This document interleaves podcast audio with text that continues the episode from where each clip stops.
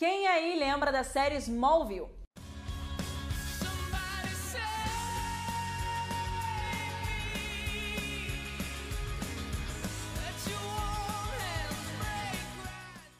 Antes de existirem todas as séries de super-heróis que a gente conhece, existia a famosa série Smallville lançada em 2001 e que na época ela reinava, era líder de audiência por ser uma das poucas séries que traziam personagens da DC para as telas. Mas hoje a gente não vai falar da série, não. A gente vai falar de uma atriz, né? Da relação da atriz Alison Mack, conhecida pelo papel de Chloe Sullivan na série, que foi acusada de participar de um esquema de tráfico sexual. E esse culto secreto se chamava Nexium e, na verdade, foi liderado por um homem chamado Kate Raniere.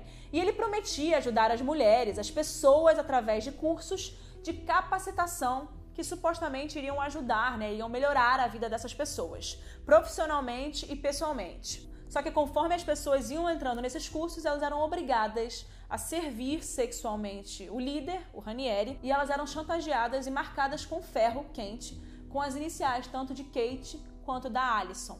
E essas vítimas, que eram na grande maioria mulheres, elas eram escolhidas a dedo por Alison Mack para fazer parte desse culto que se chamava DOS, esse culto secreto. Só que a Alison Mack não foi a única celebridade que fez parte da Nexium, não.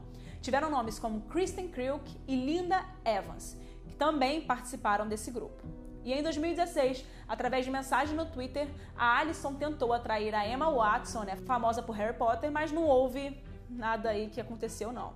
Então, graças a Deus, a Emma Watson ficou longe disso.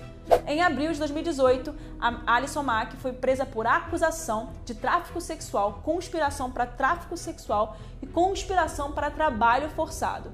E Kate Raniere foi preso em 2018 pelas autoridades de imigração do México e condenado em 2019 por crimes federais, como tráfico sexual de crianças e conspiração para cometer trabalho forçado. Bom, se vocês querem saber mais sobre esse essa seita maluca e macabra, se inscreve aqui no canal, deixa o seu like e entra aqui nas nossas redes sociais, segue a gente aqui nas outras redes sociais do Press Post também. Lembrando que aqui no meu Instagram eu boto bastante conteúdo legal para vocês.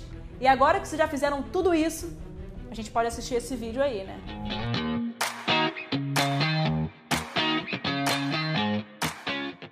Essa seita ficou famosa e virou pauta da mídia, né, do mundo inteiro em 2018 quando personalidades bem famosas tiveram seu nome relacionado com a seita. Mas a Nexon não era nem um pouco nova, não. Valeu?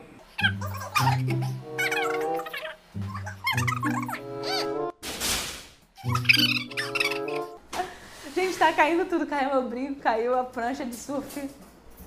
Bom, agora vamos sem quebrar nada. Mas a Nexium não era nem um pouco nova nessa época. Ela foi fundada em Nova York no ano de 98 pelo líder, né, o Ranieri. Mas vamos lá, né? Vamos, vamos falar um pouquinho agora de seita. As seitas nunca são divulgadas como uma seita, né? No início, quando está acontecendo ali. Então a Nexium, ela era apresentada para os novos participantes e possíveis participantes como um programa de autoajuda e que oferecia seminários e, e grupos de pessoas que pagavam para assistir. E essa é a forma que eles conseguiram trazer tantas pessoas para dentro e sempre, né? Isso sempre acontece com várias seitas. Elas são vendidas como uma maneira de melhorar a sua vida. E é por isso que tantas pessoas entram, entram, entram e aí depois elas veem o que aconteceu. Porque no início elas não entram achando que é uma coisa ruim. E os ingressos para participar desses seminários da Nexon chegavam a custar 7 mil dólares. E isso atraiu muitas pessoas nos Estados Unidos. Mas a verdade é que tudo isso de seminário, de grupos, era apenas uma fachada para um culto sombrio, conhecido, como eu falei para vocês, como DOS. Essa sigla, ela vem do latim, que significa Dominus Obsequius Sonorium. Em tradução né, para o português, é mestre das companheiras femininas obedientes. Meio sinistro, né? Bom, mas não é só isso que é sinistro nessa seita, não. Mas vamos continuando aí nesse vídeo, mas não esquece de se inscrever aqui, tá? Se inscreve aqui, dá um like, que é muito importante pra gente. Mas o que de fato era essa DOS, né? Essa sigla meio doida? Era simplesmente uma sociedade secreta que oferecia mulheres como escravas sexuais ao líder, o Kate Ranieri. Não somente isso, como as mulheres eram obrigadas por ele a seguirem uma dieta de apenas 800 gramas por dia, abandonar as suas famílias e elas eram obrigadas a fornecer fotos nuas, né?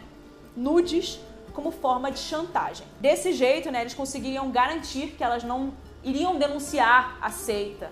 Então eles mantinham essas fotos das mulheres guardadas para caso elas quisessem falar alguma coisa, era uma forma de chantagem. Isso também acontece na, aconteceu na cientologia. Várias pessoas que passaram pela cientologia elas falaram que eles fazem isso também. Mas hoje em dia a cientologia é considerada uma religião e não uma seita. E para piorar, as vítimas eram marcadas com ferro quente na região próxima da virilha. Tem até várias fotos sobre isso. E com a sigla dos nomes de Kate e da Alison. E tudo era filmado, né? Muitas vezes elas eram mantidas por muito tempo sem dormir também.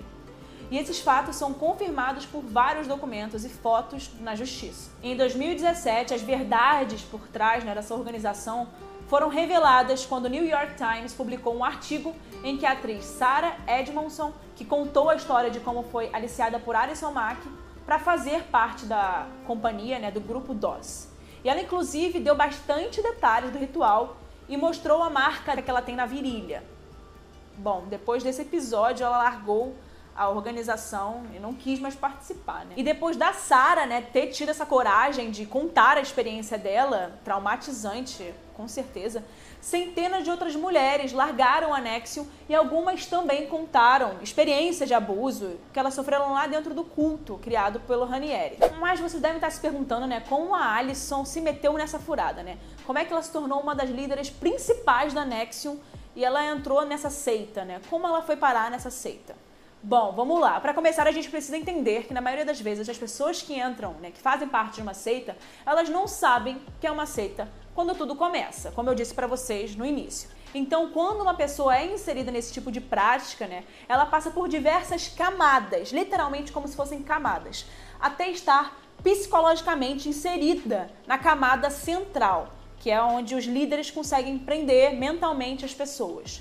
É tipo uma lavagem cerebral mesmo que é feita ao longo dos anos e passando de camada por camada, até quando a pessoa está lá presa mentalmente. E no caso da Nexium, a primeira camada era que se tratava né, apenas de um grupo de autoajuda, com seminários e etc. Aí a gente entra na parte da Alison Mack, né? Por mais que ela fosse uma atriz de uma série que era bombada e muito sucesso, e ela era uma das principais atrizes do elenco de Smallville, ela tinha problemas de autoestima e não se achava uma atriz digna de papéis maiores. E além de ter muita insegurança, ela era muito insegura com si própria, né? Ela não se sentia bem com si mesma. Também ela era muito nova. E logo a suposta organização prometeu melhorar a vida dela, como eles prometem com todo mundo. Ela, na verdade, foi apresentada a Nexium em 2006, quando ela tinha apenas 23 anos. Quem apresentou para ela foi a colega de elenco, a Kristen Kriuk, que interpretava a Lana Lang em Smallville e já fazia parte da Nexium. Para completar isso, que tornou a Alison perfeita é que ela tinha um plus, né? Que chamou a atenção do Ranieri. Ela era famosa, ou seja, uma imagem perfeita para Ranieri poder dar mais visibilidade e atrair ainda mais membros para dentro da seita. Em um depoimento na Corte Federal nos Estados Unidos, ela disse, entre aspas, né? Eu entrei na Nexium para encontrar um propósito. Eu estava perdida e queria encontrar um lugar, uma comunidade na qual eu poderia me sentir confortável. Fecha aspas. E seja como tenha sido a entrada de Mac na seita, o fato né, é que ela se aprofundou tanto no culto que ela permaneceu lá por 13 anos e se tornou o braço direito de Kate Ranieri. E ela era uma das líderes que aliciava as mulheres, chantageava e marcava com as suas próprias iniciais e as de Kate. Mas o Kate Ranieri era um cara tão bizarro que o objetivo dele era que a Nexium se tornasse conhecida no mundo todo e ele queria que isso fosse um tipo de religião e ele seria o guru espiritual. E durante muito tempo ele conseguiu fazer com que a Nexium tivesse um nome e chegou até a conhecer o Dalai Lama. Ele levava a sério, né, que isso se tornaria uma coisa boa para ele. E na realidade a gente já sabe, né? O Ranieri submetia mulheres para serem suas escravas sexuais. Essa era a realidade.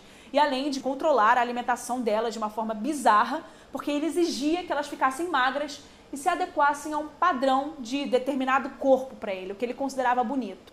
E como eu falei, ele obrigava elas a consumirem 800 calorias, quando o normal para um ser humano é consumir 2 mil calorias por dia. E elas eram muitas vezes punidas fisicamente caso não fizessem ou não atendessem o que ele queria, né? E no documentário The Lost Woman of Nexium, produzido pelo Investigation Discovery, que eu amo esses canais, é mostrado também que algumas dessas mulheres abusadas por Kate ficaram grávidas, né? Elas engravidaram e ele obrigou que elas fizessem aborto. O documentário foca na história de quatro mulheres que faziam parte do ciclo próximo de Kate e morreram de forma misteriosa. E como é mostrado no documentário, nas décadas de 80 e 90, ele já havia sido acusado de abuso sexual de menores. Bom, o que a gente sabe até hoje é que em março de 2018, Ranieri foi preso no México sendo considerado né, culpado por fraude, conspiração, tráfico sexual, posse de pornografia infantil, trabalho forçado e etc. Ele foi acusado de muitas coisas. E apesar dele continuar preso, ele aguarda a sua sentença final, que foi adiada nesse ano por conta da pandemia do coronavírus. E a Alison chegou a ser presa também em 2018 pelas mesmas acusações né, de Ranieri, mas ela foi liberada após pagar uma fiança de 5 milhões de dólares e foi colocada sob a custódia de seus pais por enquanto.